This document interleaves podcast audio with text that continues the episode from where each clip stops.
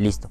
Llegó el momento de armar nuestro primer producto o servicio con el cual vamos a validar que nuestra idea de negocio o lo que tenemos que ofrecer realmente tiene valor y que la gente está dispuesta a comprarlo. El primer, paso para hacer esto es definir cuál va a ser la transformación, es decir, cuál va a ser la necesidad que vamos a resolver, que lo veamos en el capítulo anterior.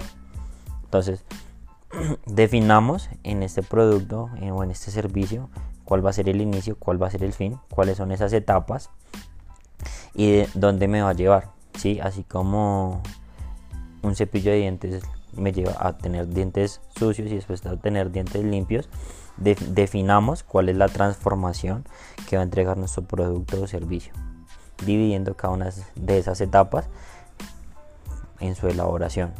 Entonces los invito a que esa mm, actividad que tomaron o que escogieron como oferta de valor y por la, la cual se sienten más cómodos produciendo dinero, la lleven a una estandarización básica de inicio, fin, un intermedio para el caso de un servicio. Si es para un producto, evaluemos cuál sería ese prototipo. Hagan la lista y en el siguiente capítulo conoceremos un poco más detallado cómo elaborar ese primer producto.